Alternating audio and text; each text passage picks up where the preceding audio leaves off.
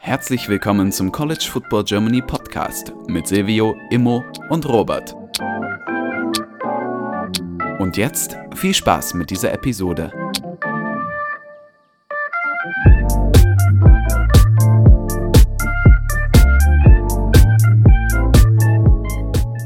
Herzlich willkommen zurück zum neuen, zur neuen Folge des College Football Germany Podcast. Mit dabei ist heute Silvio. Moin. Immo. Moin. Und ich zu äh, Robert vielleicht noch so, um die Vorstellung mit Namen zu verenden und hier nicht irgendwie eine neue Begrüßungsfloskel zu etablieren. Ungewollt. Eieiei. Ähm, wie immer besprechen wir die Fragen, die ihr eingesendet habt zur vergangenen, zum vergangenen College Football Wochenende und wollen da so ein bisschen die Spiele recappen, die ihr und wir als besonders interessant fanden. Ähm, wenn ihr euch fragt, Fragen, wie kann ich die einsenden? Ganz einfache Antwort: CFB Germany Podcast auf Instagram, CFB Germany Pod auf Twitter. Äh, jeden Sonntag wird da sozusagen der Fragenaufruf gestartet. Wenn euch aber direkt während des Spiels oder kurz nach dem Spiel irgendwas auf der äh, Seele brennt, unter den Fingernägeln brennt, ihr, was, was ihr loswerden müsst, äh, scheut uns nicht einfach eine DM zu senden und dann packen wir es auch natürlich mit äh, in die nächste Episode mit rein. Gut, formal geklärt. Wir starten direkt rein in Woche 8 war es jetzt, richtig? In, ja, Woche 8. Äh, als erstes zum hm, ich würde sagen, Topspiel der, der ersten Slate, der frühen Slate am Wochenende. Nummer 14 Syracuse gegen Nummer 5 Clemson. Am Ende gewinnt Clemson 27 zu 21. Das sah lange nicht so aus, lange, lange zurück, war lange keine eine gute Performance der Tigers. Ähm, Max fragt als erstes, sollte ich glaube, wir haben drei Fragen bekommen und die zielen eigentlich alle auf dasselbe Endergebnis ab oder auf dieselbe Frage. Deswegen alle drei zusammen. Max als erstes auf Instagram. Sollte Kate Klapnick ab jetzt weiterhin der Starter bleiben? Meine Antwort ja. Äh, H. Larsen fragt auf Instagram Klapnick oder DJ, wer bringt die, Sta äh, wer bringt die Saison als Starting QB bei Clemson zu Ende? Und Christian auf Instagram DJ U oder Klapnick, wer startet für Clemson im nächsten Spiel? Die große, also, große Frage. Ja. Richt, na, obwohl ich muss ganz ehrlich sagen, diese Frage am Ende ist vielleicht gar nicht so interessant, weil Dabo recht eindeutig gesagt hat, DJU ist unser Starting Quarterback in, dem, in allen kommenden Spielen und hat da so eine richtig pathetische Rede gehalten. Aber nichtsdestotrotz äh, denkt ihr, dass das die richtige Entscheidung ist, DJU weiterzuspielen nach dieser mauen Performance am Wochenende und dann vielleicht auch groß gefragt, wie fandet ihr Syracuse Clemson? Immer du darfst direkt starten. Äh, ich fand zuallererst fand ich es ein sehr spannendes Spiel. Man hat es ja doch, sage ich mal, recht wenig erwartet, dass es doch so stark von Syracuse in der ersten Halbzeit werden wird. Ich glaube, das ist so ein bisschen natürlich, natürlich äh, geschuldet dadurch, dass Clemson so gepennt hat in dem Sinne dann. Aber auf der anderen Seite einfach, einfach wirklich grandios. Erste Halbzeit Football gespielt seitens Syracuse, das war wirklich überraschend. Auf Twitter haben alle Leute schon, schon den Upset gesehen und haben schon gesehen, boah, das, das wird das Ding des Jahres so ungefähr, ne? Jetzt Syracuse Football ist die neue Macht oder was? Das sind die neuen Top-Spieler in Orange, aber war dem dann ja doch nicht so, weil man, glaube ich, am Ende eher, also ich fand erstmal Kate, also ich fand erstmal die, die Performance von Kate Klubnik fand ich super. Ich glaube, das war der richtige Moment, ihn reinzubringen. Das war das richtige Moment und man hat gemerkt, DJ war nicht im Flow, der war einfach nicht drin. Das wäre, glaube ich, nicht eine gute Entscheidung gewesen vom Coach, ihn jetzt weiter beizubehalten, weil auch Kate Klubnik super angefangen hat loszulegen, gut performt hat, gut eingestiegen ist, gut ins Spiel reingekommen ist, gut in den Flow reingekommen ist. Aber auf der anderen Seite glaube ich auch, kann man Syracuse teilweise vorwerfen, das Spiel doch so ein bisschen ja weggegeben zu haben. Also wenn man auch bedenkt, was im vierten Quarter dann da doch für Strafen verursacht wurden, die überhaupt zugelassen haben, dass Clemson wieder zurückkommen konnte. Das ist natürlich eine große Problematik im ganzen Spielflow. Aber im Großen und Ganzen fantastisches Spiel, klasse gemacht und hat Syracuse ein bisschen selbst aus der Hand gegeben. Ja, also ich glaube auf jeden Fall. Auch wenn man bedenkt, die haben zum Beispiel ihr besten Spieler hat fünf Snaps bekommen, ihr Running Back, und hat aber in diesen Snap, fünf Snaps extrem performt. Das ist natürlich jetzt eine Sache für die Analyse, wo, wo Syracuse sagen muss, okay, die müssen wir eigentlich viel mehr spielen lassen.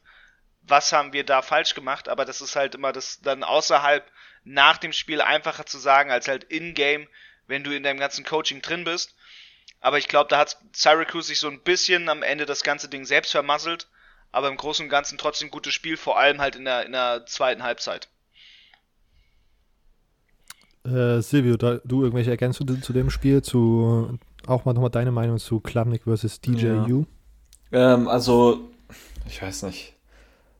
Es wird so viel darüber geredet, dass äh, Kate jetzt hier der, der große Game-Winner war. Ich meine, er hat halt ab und zu in ein paar Situationen den Ball gelaufen, aber ich meine, allein seine Statistiken, ich meine, er hat zwei, zwei von vier, also äh, über das Passspiel kam da jetzt auch nicht viel. Man sollte hier einfach viel mehr über Will Shipley reden. Äh, Will Shipley war es am Ende, der das Spiel eigentlich gewonnen hat.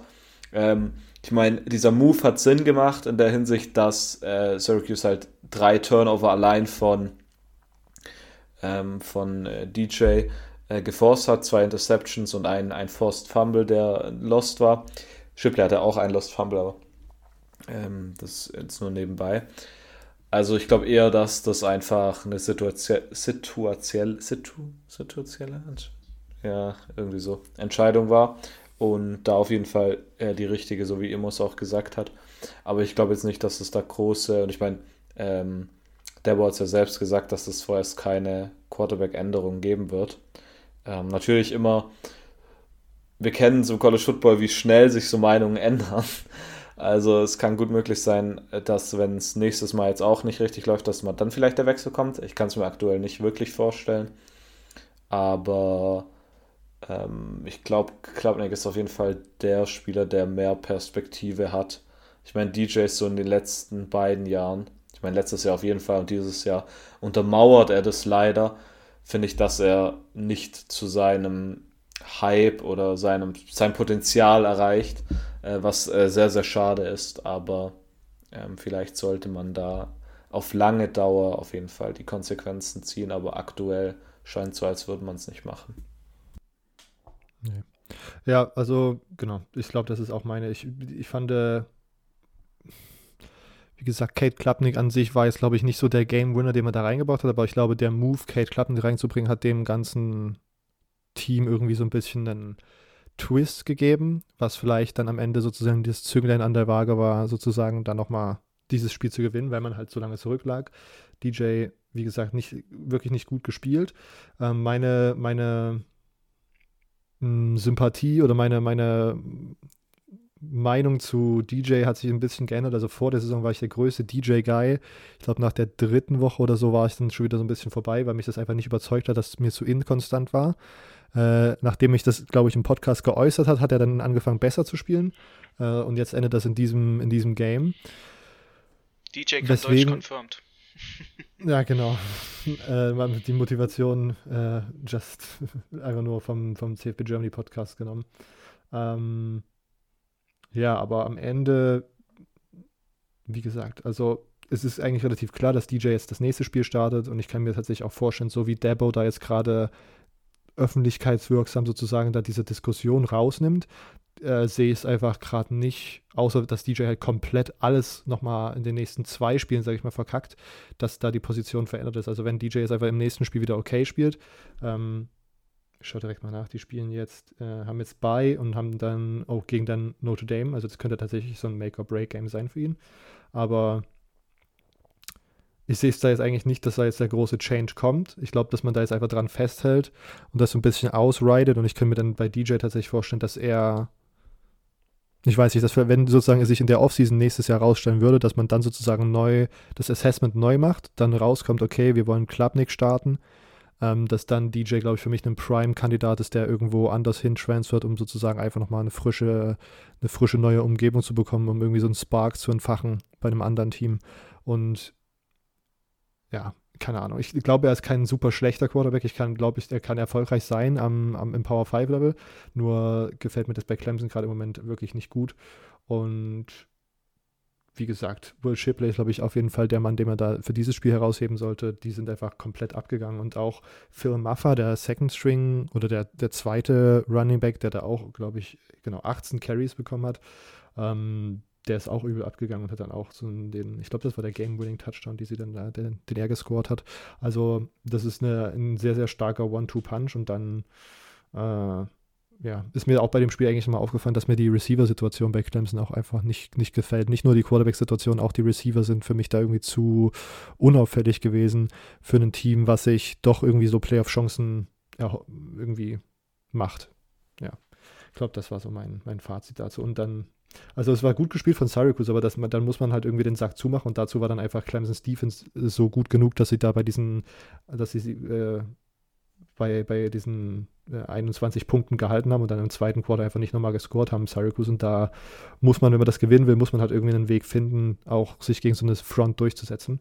Und ich glaube, das ist für mich auch einer der Gründe, warum man mit äh, Tucker nicht so richtig gelaufen ist. Ich hatte jetzt nicht im Hinterkopf, dass er irgendwie verletzt ist oder angeschlagen, sondern ich kann mir einfach vorstellen, dass man sich keine großen Erfolgschancen ausgerechnet hat bei wenn man seinen Running Back feedet, wenn man gegen diese D-Line spielt, die einfach mit, oder Defensive Front spielt, die einfach mit Five Stars ähm, gespickt ist, die da jetzt schon ein paar Jahre spielen und Erfahrung haben. Aber ja, genau, das ist so. Ich glaube übrigens bezüglich DJ, je nachdem, wie, wie konsistent er jetzt bleiben kann oder wie, wie sehr jetzt halt diese inkonsistent mitschwingt, schadet er ja auch seinem Draft irgendwo, ne? Also wenn, wenn er jetzt am Ende seinen Doc sagt, hier in den Draft, wie viel Sinn das für ihn macht.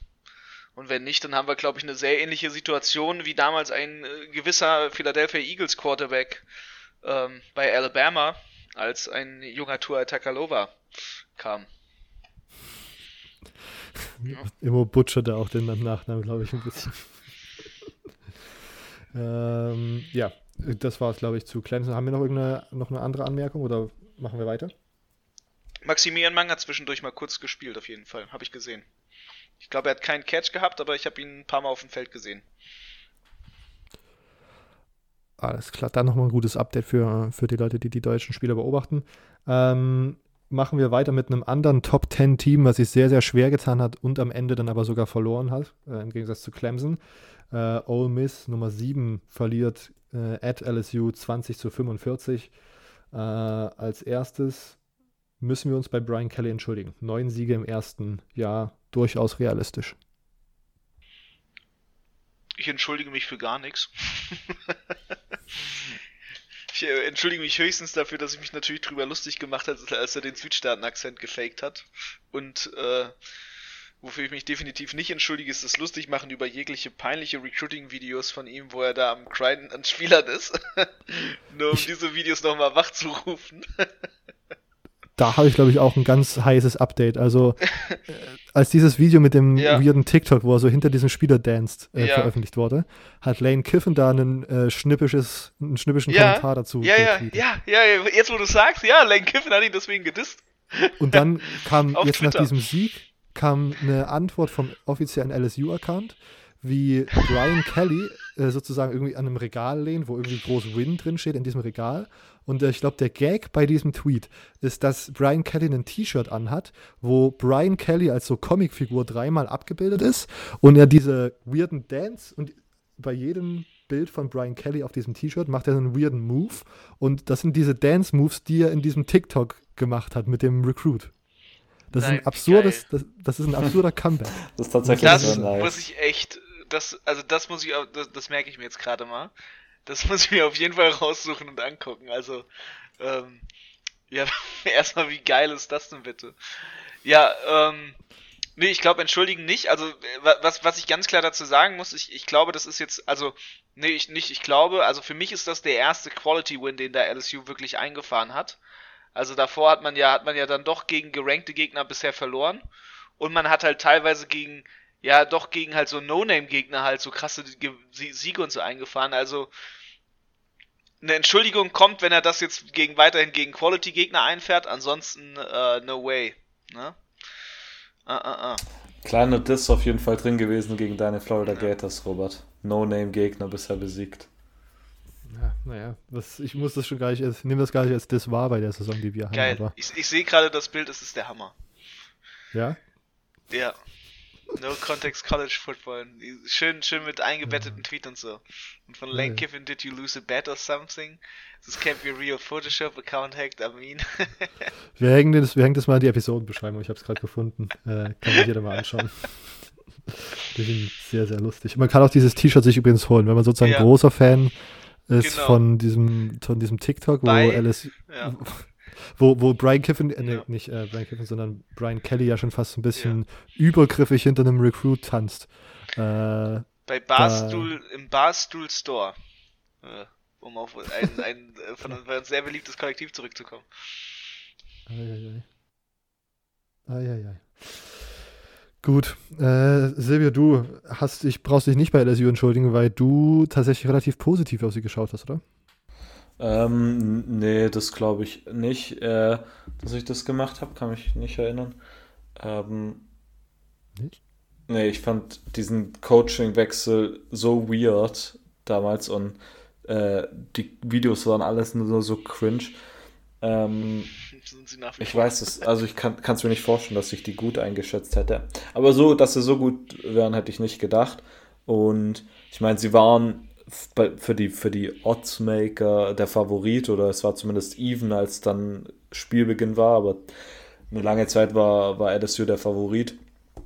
Daher ist es daher betrachtet jetzt vielleicht nicht so überraschend, aber wie deutlich es war, wie dominant war, war Jane Daniels, hat super gespielt, wirklich sowohl Pass als auch Lauf dominiert. Ähm, wirklich ein klasse Sieg und neun Siege sollten auf jeden Fall äh, drin sein. Also das ist auf jeden Fall ein großer, großer Erfolg, finde ich, im ersten Jahr. Genau, man hat noch vier Spiele, hat jetzt einmal äh, in Woche 10, also man hat jetzt erst eine Bye-Week, dann spielt man gegen Alabama, äh, aber auch zu Hause, wenn ich das richtig sehe, oder? Ja. Zu Uiuiui. Uiuiui. Nicht, ich sehe da jetzt keinen Upset, aber zu Hause gegen Alabama und dann sieht das hier aus wie ein Night Game. Das würde auf jeden Fall Laune machen, sich das anzuschauen, glaube ich. Ähm, und dann das Schlussprogramm ist ähm, at Arkansas, dann hat man UAB zu Hause und at Texas AM. Sind auf jeden Fall alles drei Spiele, wo man einen Sieg sehen kann. Kein Sieg sein muss, weil man immer irgendwelche absurden äh, SEC-Geschichten haben kann bei Arkansas und auch bei Texas AM, auch wenn die ja natürlich jetzt mittlerweile wirklich, ähm, ich weiß nicht, im, im Sumpf des schlechten Footballs versinken. Aber ja, das ist auf jeden Fall eine 3, eine 9-Win-Saison auf jeden Fall drin. Ähm, und dann auch noch von H. Larsen. Was ist für LSU noch möglich in dieser Saison um dieser Form?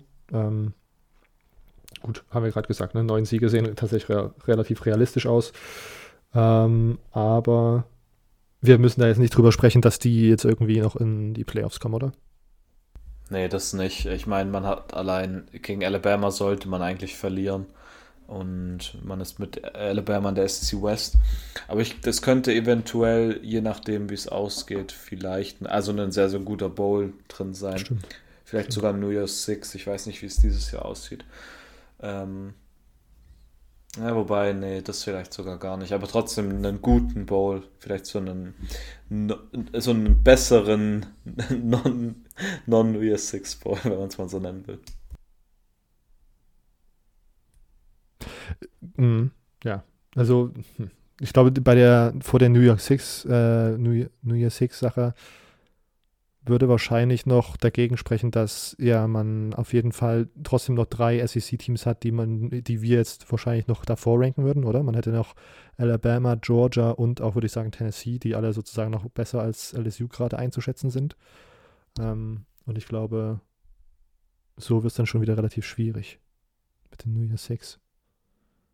Aber gut, ja. Ähm, irgendwelche Anmerkungen, äh, Ole Miss oder LSU, dann machen wir weiter.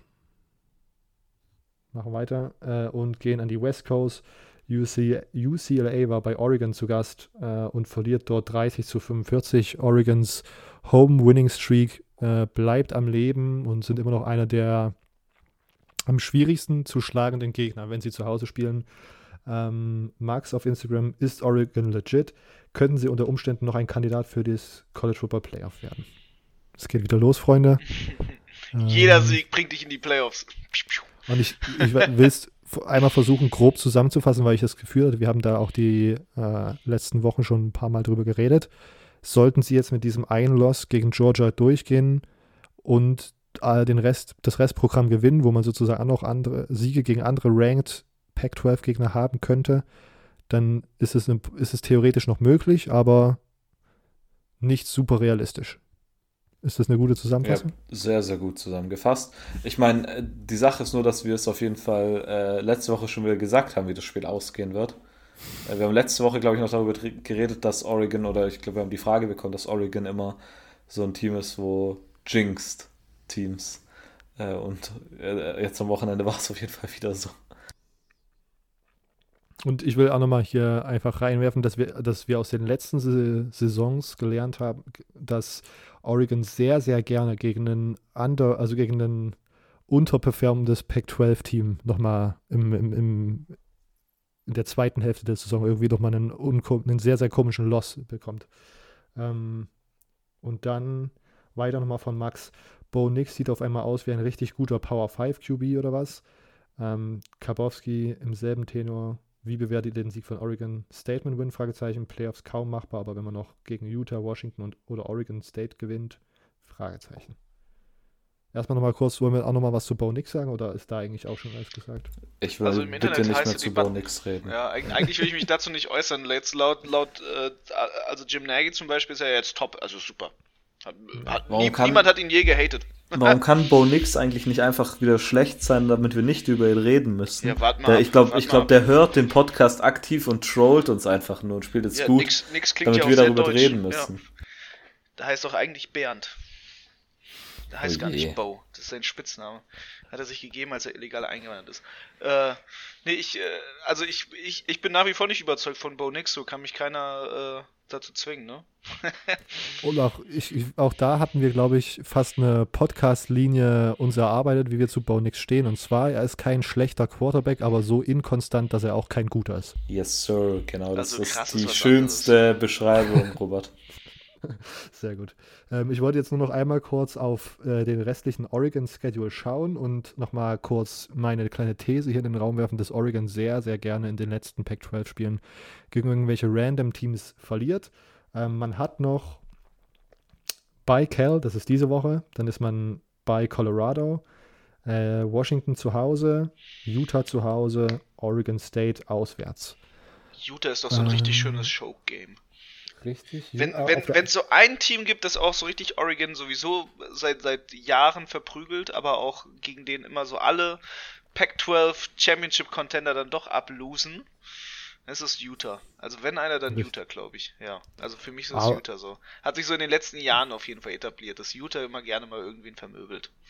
Ich würde auch hier einfach nochmal Oregon State in den Raum werfen. Die sind auch underrated, einfach 6-2 stehen die gerade, gehen da wirklich ganz gut durch einzige Niederlagen gegen USC und Utah und haben dann aber sonst das, was man in der Pac-12 gewinnen muss, nämlich Stanford, Washington State und Colorado, also aus, ich sag mal aus Oregon State, die haben die souverän gewonnen.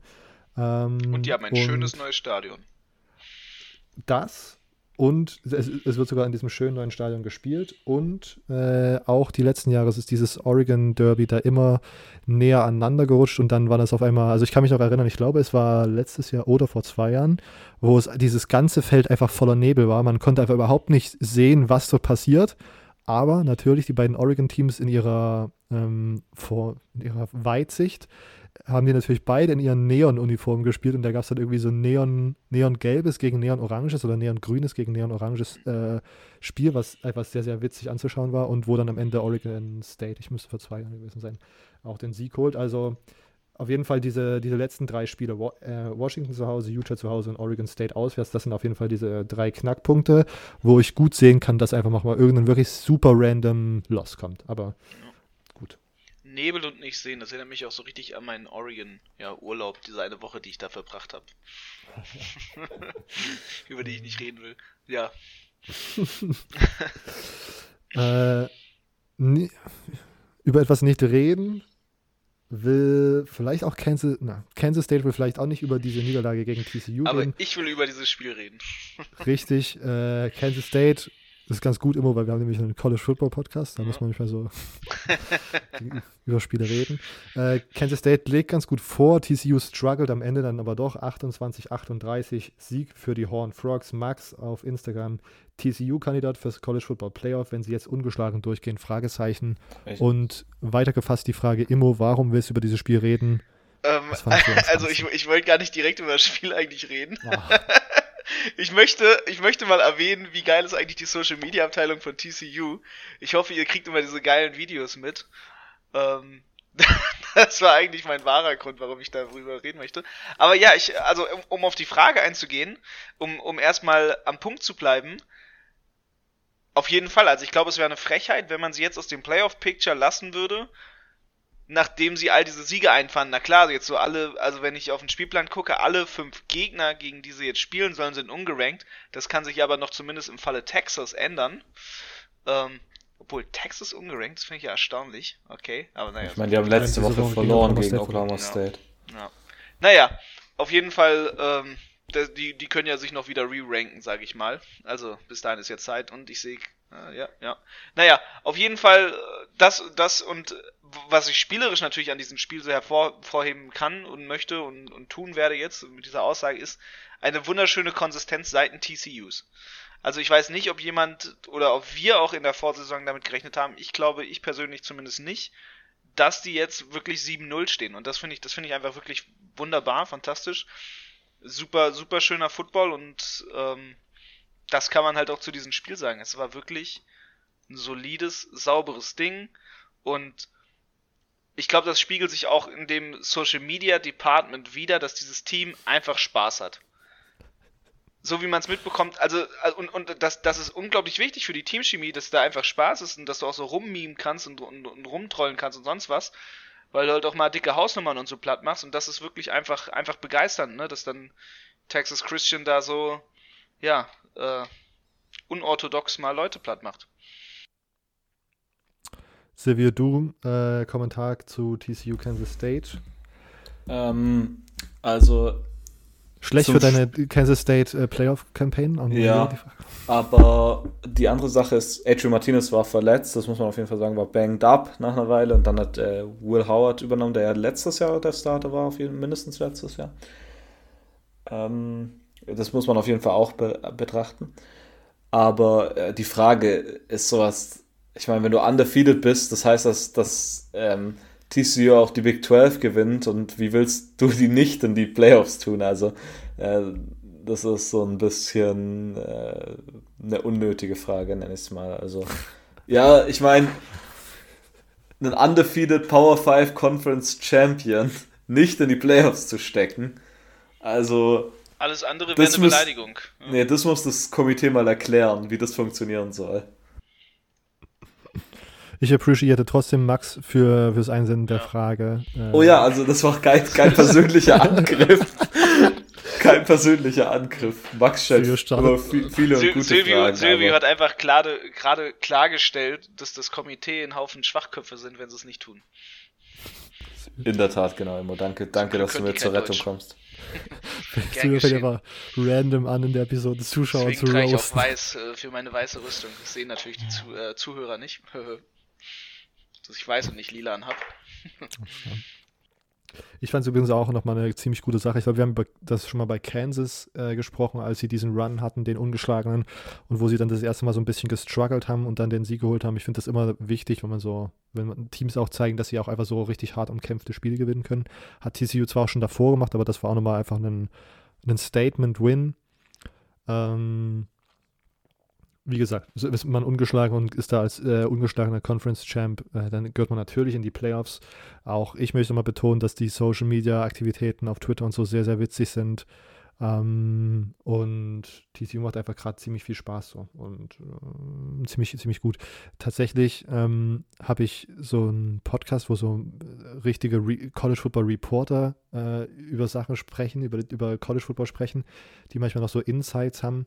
Und da habe ich letztens gehört, dass es wohl tatsächlich ein relativ großes Aufatmen gab, als da äh, Sonny Dykes als neuer Head Coach äh, announced wurde und man sozusagen das erste Mal so ein bisschen gechanged hat nach vielen Jahren Gary Patterson, dem singenden, klingenden Coach, ähm, weil die Vibes wohl auf einem All-Time-Low waren in der, in der Kabine und jetzt sozusagen unter dem neuen Regime nicht die Vibes auf einem All-Time-High sind und das wohl auch tatsächlich zum, ja, zu, diesem, zu diesem Spiel der Horned Frogs beitragt, beiträgt. Ja, okay. Äh, und dann tatsächlich schon zum letzten Spiel, bevor wir nochmal zu ein paar mehr allgemeinen Fragen heute kommen. Duke at Miami. Duke 45, Miami 21. Eine Deklassierung der Hurricanes. Ähm, Max und Dennis haben Fragen eingesetzt. Max auf Instagram. Wer ist die größere Enttäuschung aktuell, Miami oder Texas AM? Die haben übrigens ähm, bei South Carolina dieses Wochenende verloren. Ich habe es vor zwei oder drei Wochen schon mal gefragt, deshalb hier jetzt nochmal, sitzt Jimbo auf dem Hot Seat? Und direkt die weitere Frage von Dennis, Miami, wie erklärt ihr euch acht Turnover gegen Duke? Ist der Rebuild bei den Canes doch schwieriger als gedacht? Welchen Eindruck habt ihr von Cristobal? Also, ja. Ich glaube, wir, wir, wir, wir, bleiben mal erstmal bei Miami und AM. Ne? Also, okay. ähm, da frage ich euch, haha, Robert, was sagst du? Ich finde tatsächlich, Texas AM ist die größere Enttäuschung als Miami. Äh, ich glaube, man kann sich bei Miami das gut auslegen, dass man jetzt das erste Jahr einen Headcoach hat, ganz viel Change und bliblablub, dass es da haken kann in der Maschinerie der, des Blue Bloods Miami. Ähm, bei AM waren die Erwartungen da deutlich höher, ähm, auch gerechtfertigt hoch, meiner Meinung nach. Ähm, mit dieser Recruiting-Class, die da reingekommen ist, natürlich muss man da immer, sieht man da natürlich immer, dass das jetzt nicht, äh, dass das keine Spieler sind, die von Tag 1 einen Impact haben. Aber der ganze Vibe war bei Texas AM diese Woche, diese, diese Offseason, glaube ich, höher. Und deswegen ist es natürlich umso mehr enttäuschend, wie sie jetzt gerade spielen. Ähm, absoluter Bullshit, was sie sich da zusammenspielen, muss man mal ganz ehrlich so sagen. Und ich tatsächlich, mittlerweile habe ich das Gefühl, dass Jimbo jetzt Richtung Hot Seat marschiert. Der Buyout wird enorm. Aber wir das? haben 86 bei, Millionen? Ja, irgendwie so um die 90 hatte ich das im Hinterkopf. Ich ja. habe hab irgendwas gelesen von zwei Inseln in den Bahamas könnte man sich davon kaufen. Oder ah. 1167 Abendessen mit Jay-Z. Okay. Das sind, manche Leute essen, äh, manche Leute rechnen nur in Dönern, äh, immer rechnen Abendessen mit Ich Jay-Z. weiß nicht, wie viele Döner könnte ich mir davon holen? Zu viele. äh, gut, äh, und äh, um diesen Gedanken noch abzuschließen, ich glaube tatsächlich, dass es gibt noch das ein oder andere Spiel, was AM diese Saison hat. Es geht jetzt weiter mit Florida, glaube ich, an diesem Wochenende, wenn ich mich nicht recht irre. Äh, und wenn es sozusagen weiter in diesen peinlichen, ähm, oder es war doch Florida dieses Wochenende, ja. Ja, und peinlich. Ähm, weiter mit diesen peinlichen Performances geht, dann sehe ich das auch, dass bei. Wartet mal, was ist denn hier los? Nee. Texas A&M, Florida ist Week 10. Week 9 ist natürlich Florida gegen Georgia, muss man ganz ehrlich. Ähm, anyway, also ich wollte nur sagen, Texas A&M hat, glaube ich, auch Leute, die bereit sind, irgendwann diese 90 Millionen zu zahlen. Am Geld soll es ihnen nicht mangeln. Ist mal die These, die ich hier in den Raum werfen würde. Äh, bevor Emo dann abschließen darf, Silvio, äh, wer ist enttäuschender, Miami oder Texas A&M und Jimbo auf dem Hot Seat oder nicht? Äh, ich kann es mir immer noch nicht vorstellen, dass Jimbo auf dem Hot Seat ist, wenn ich ehrlich bin. Ähm, ich glaube, bei Josh Pate habe ich das schon ein paar Mal gehört, dass er meint, niemals ist er auf dem Hot Seat. Aber, I don't know, wie die, wie diese Inside-Politik, nenne ich es mal, bei, bei Texas A&M aussieht. Ähm, die Frage ist natürlich, wen holt man danach? Und äh, ich kann es mir nicht vorstellen mit den Recruiting-Erfolgen, die man hat. Ob gekauft oder nicht, ist jetzt eine andere Frage. Wer ist enttäuscht? Da auf jeden Fall Texas A&M. Ich meine, Texas A&M hat man erwartet, dass sie dieses Jahr um die Playoffs mitspielen, dass sie dieses Jahr eine Macht sein könnten. Und eigentlich einfach das komplette Gegenteil das erwartet. Miami ist im ersten Jahr unter einem neuen Head Coach und sowieso allgemeine Shitshow. Also ähm, die Erwartungen bei Miami waren jetzt bei mir persönlich nicht wirklich hoch, soweit ich mich erinnern kann. Bei Texas A&M hingegen schon. Daher auf jeden Fall Texas A&M. Ja, ich schließe mich euch an. Beziehungsweise die, die logische Antwort wäre ja, man müsste die Buchmacher fragen und nicht in dem Sinne die Buchmacher, was, was die Wetten angeht, sondern die, die die Finanzbuchführung äh, führen. Wer hat sich denn äh, die größere Class gekauft? Aber da glaube ich, ist es halt dieses Jahr Texas A&M, weil Miami erst für 2023 so gefühlt sich die größere Class zusammenkauft. Ähm, und dementsprechend ist es natürlich Texas. Also, ähm, ja, das, das sitzt einfach im Kopf Texas AM mit all dem Geld, was da rausgeworfen wurde, mit all der Prahlerei vor der Saison, mit all der Lautstärke und so, wie da reingegangen wurde. Ich persönlich fühle, fühle Jimbo auf den Hot Seat und man, man merkt halt immer mehr, wenn umso mehr Wind und Wirbel auf Social Media gemacht wird und umso mehr darüber gesprochen wird, wie hoch ist der Buyout, Weiß ich nicht, vielleicht boykottiert er es auch selber, weil er sich denkt, jo, zwei Inseln auf den Bahamas fände ich schon ziemlich geil. Also, mal schauen.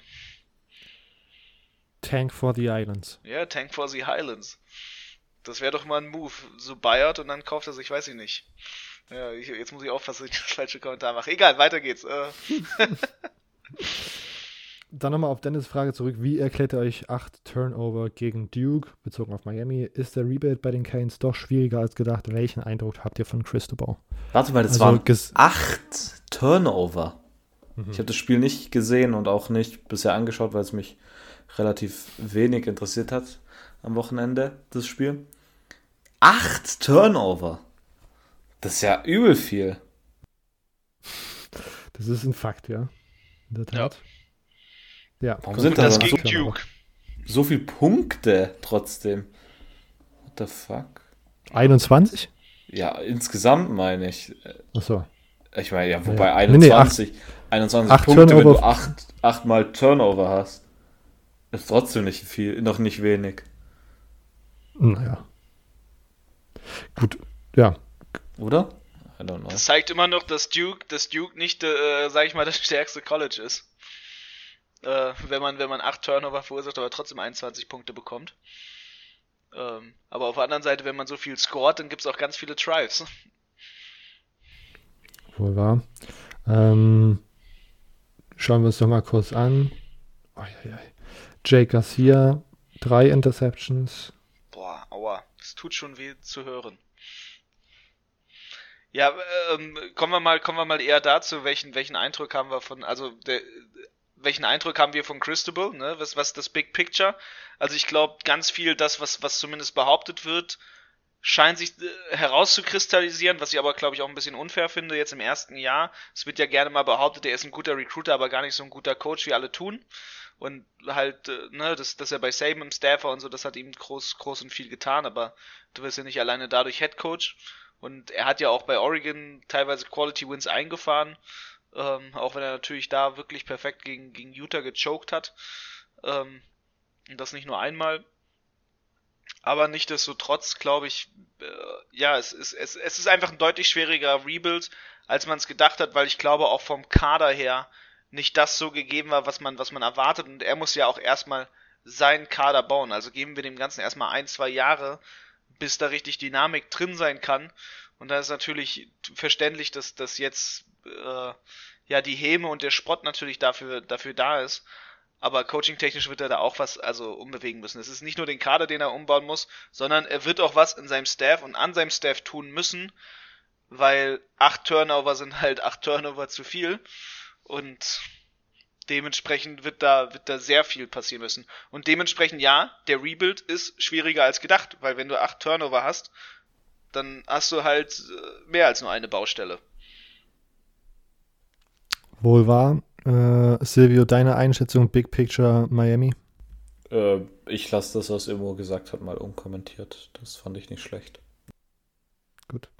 Äh, ja, ich glaube auch so. Ich will nur mal einmal äh, Werbung in eigener Sache machen. Ich habe dieses Problem schon vor ein paar Wochen erkannt, als man gegen Middle Tennessee State verloren hat. Äh, und habe einen Artikel geschrieben bei, oh, ich weiß nicht, ob man das Artikel nennen kann. Äh, Opinion Piece. Opinion Piece. Ähm, wie man die, das Miami-Problem äh, lösen kann.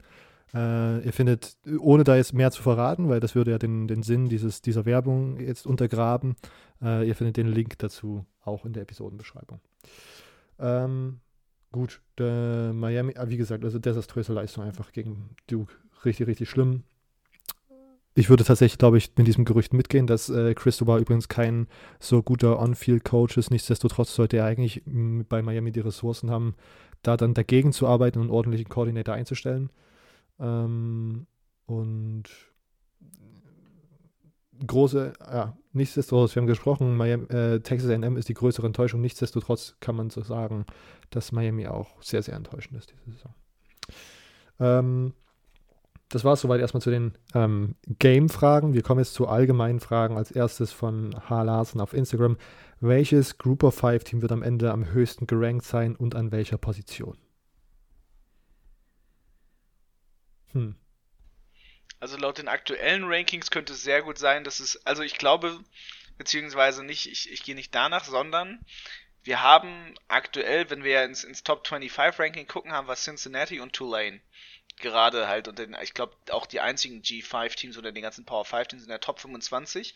Und wenn man auf das ganze Matchmaking von denen guckt und auf das ganze Schedule, dann sieht man, dass die am 25. November beide ihr quasi ihr letztes Regular Season Game gegeneinander haben und ich glaube, das kann schon das Entscheidungsspiel auch sein um die Thematik, wer ist das höchst gerankte Group of Five Team. Das aktuell sehe ich und äh, da bin ich selber gespannt, weil ich habe nicht das riesige Bild. Äh, Lorenz Match spielt aktuell gefühlt gar nicht und dementsprechend verfolge ich auch Cincinnati momentan nicht. Und Tulane verfolge ich halt auch nicht.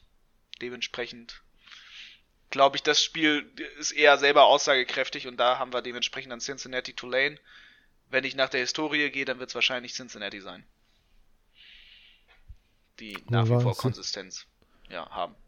Und dementsprechend dann auch wahrscheinlich das höchst gerankte Group of Five Team sind, da sie ja auch in die Power 5 sollen. Silvio. Ja, ich glaube, das ist eine gute Ding, aber ich würde tatsächlich ein bisschen in eine andere Richtung gehen. Ich gehe mal mit, mit den Troy Trojans. Ähm, Grund dahinter ist, Troy hat diese Woche schon drei ähm, Top 25 Votes bekommen, was nicht wirklich viel ist. Ähm, die Sache ist auf jeden Fall mit, mit Cincinnati und, und Tulane. Ich kann mir aber gut vorstellen, dass beide Teams unter Umständen auch noch andere Spiele verlieren könnten. Bei Troy ist es so, dass Troy nur noch leichte Spiele hat, bis auf jetzt, äh, sie spielen nächste Woche gegen Louisiana, die sind 4-3 dieses Jahr nur. Ich meine, aber Louisiana ist halt allgemein immer äh, nicht der leichteste Gegner. Aber sonst hat man sehr leicht, man spielt gegen Army. Army ist dieses Jahr ähm, nicht wirklich gut, stehen auch 3-4. Und dann spielt man gegen UL Monroe und gegen ähm, Arkansas State in den letzten beiden Wochen, die beide 2-6 stehen. Ähm, also da hat man eine gute Chance, dass die nächsten vier Spiele, jetzt die letzten vier Spiele, man, man ohne Niederlage durchgeht. Ähm, und dann steht man bei, ich glaube, Troy steht aktuell bei 5-2. Ähm, ich müsste gerade noch mal kurz schauen. Ähm, ne, sie stehen sogar bei 6-2. Dann steht man 10-2 am Ende mit Niederlagen gegen App State, mit, einer 4-Punkte-Niederlage und gegen Ole Miss äh, in Woche 1, wo man mit 18 Punkten verloren hat. Ich glaube, da könnte nicht nur ein Top 25, sondern kein wirklich hohes, aber wahrscheinlich das höchste Group of Five Ranking drin sein. Ein bisschen ein Outsider-Pick vielleicht. Da auch nochmal erwähnt, auch deutscher Spieler im Kader, aktuell redshirted Fabian Rogosch, haben wir, glaube ich, bisher so gar nicht im Podcast überhaupt erwähnt, dass der da spielt, seit dieser Season. Hm. Hamburger Jung. Sehr gut, auch da nochmal das, Deutschen, das deutsche Spieler-Update.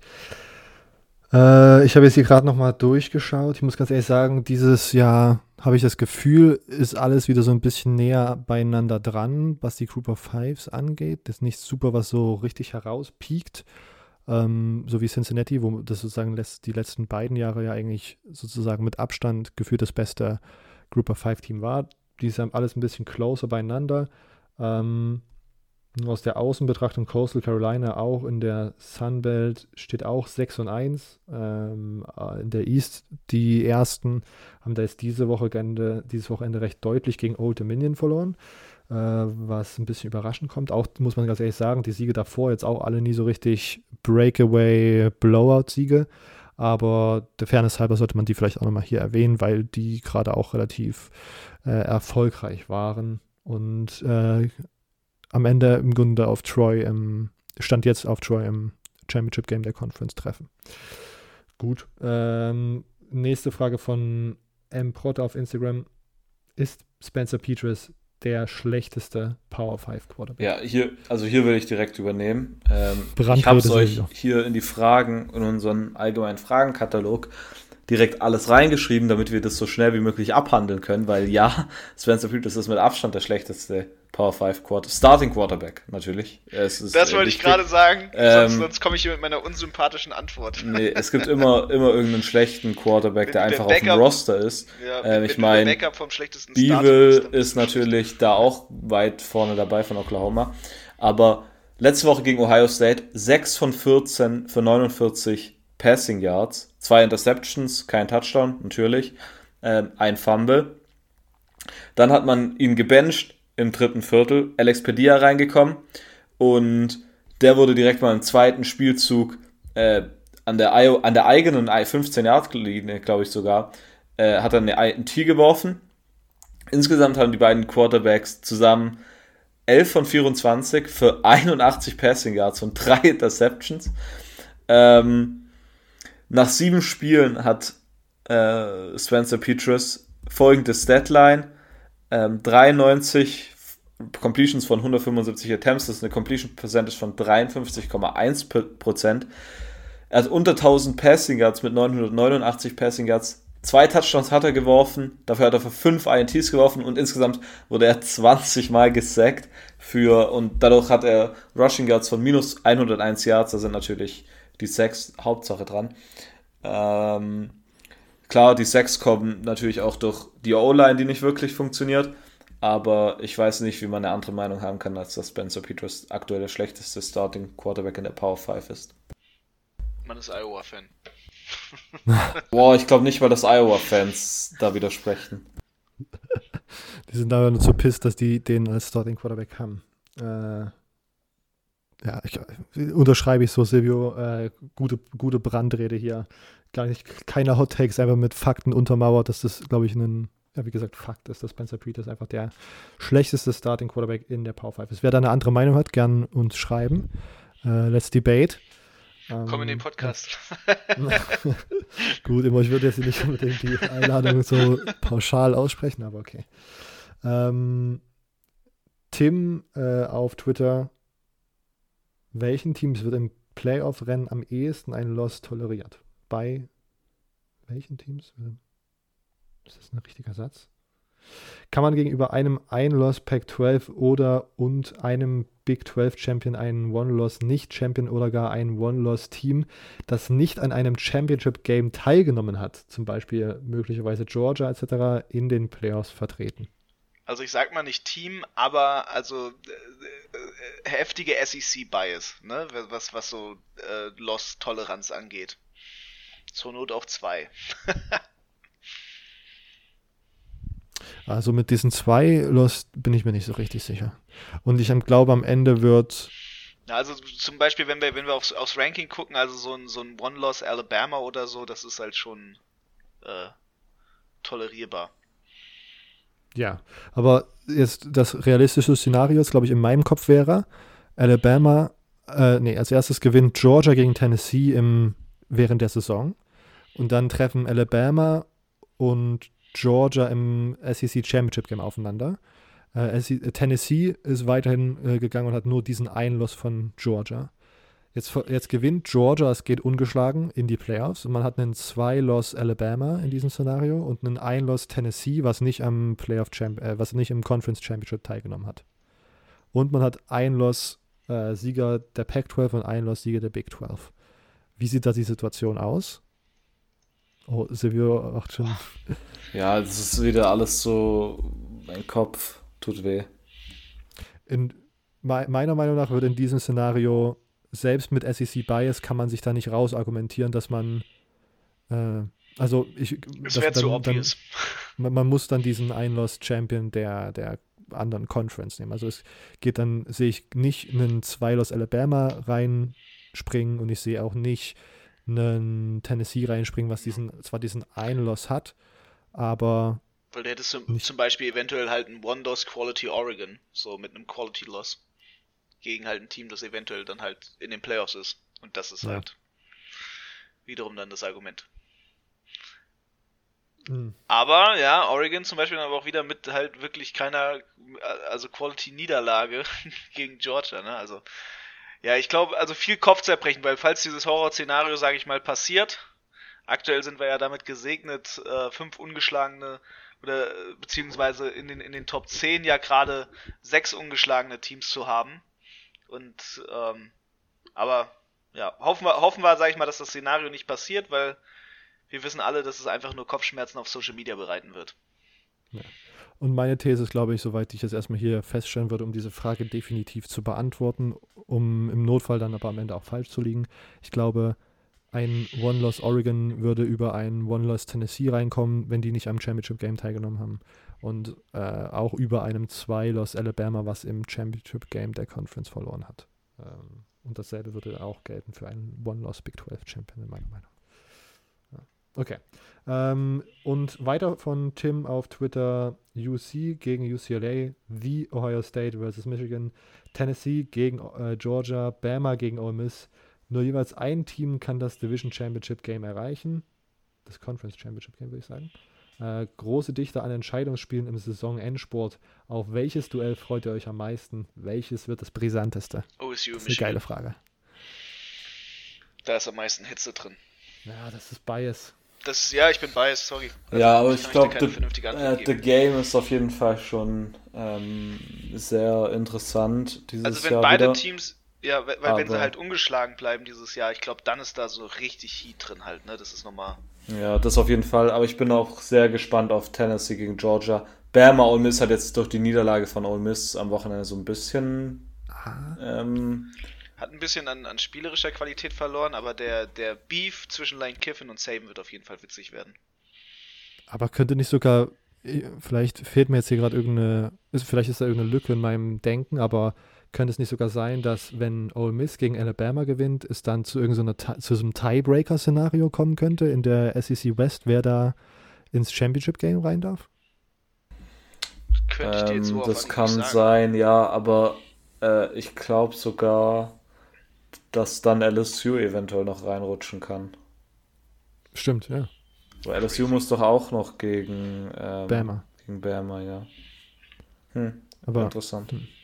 Also, okay. äh, vielleicht, um das noch zu erwähnen, USC, UCLA wird natürlich cool, weil dann endlich mal ein College-Football-Spiel in LA wahrscheinlich endlich mal seit Ewigkeiten wieder ausverkauft sein wird. Weil selbst Hm. USC ist ja nicht wirklich ausverkauft. Ja, obwohl UCLA-Fans, ne, die kommen ja eh nicht zu den Spielen. Aber wer weiß. Das könnte relevant genug sein, dass es passieren könnte. Ich, ich lege mal die Empathie auf, auf könnte. äh, Das ja, ich erste weiß nicht. Mal seit, weiß ich nicht, Erfindung des Internets. Also ich, ich glaube halt, dass bei US, USC, UCLA so ein bisschen, also so ein bisschen im Vergleich zu den anderen Spielen die Luft raus ist, weil jetzt beide verloren haben schon einmal. Aber haben Ähm, trotzdem beide ja ordentlich hyped. Also. Ja, klar. Und ich meine, das ist ja bei Bama Und, und, Ole Miss und, und das, das ist in Kalifornien das Wichtigste, weil sonst interessiert das ja die ganzen TikTok-Menschen nicht. Ja, aber ich glaube, es, also ich bin tatsächlich auch sehr, sehr gespannt. Ich kann mir nämlich gerade auch nicht vorstellen, dass USC gegen UCLA ausverkauft wird, um ehrlich zu sein. Oh, wer weiß.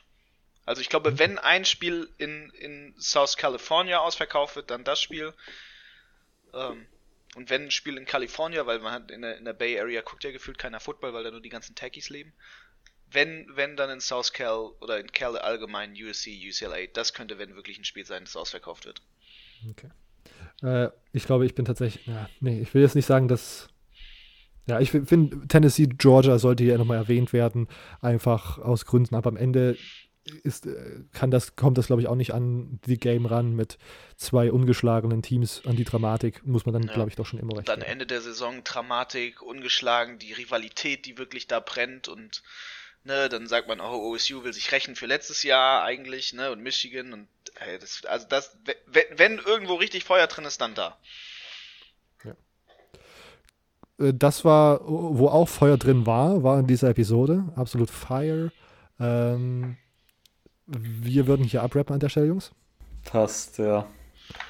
Ähm, ihr könnt uns folgen, CFB Germany Pod auf Twitter, CFB Germany Podcast auf Instagram.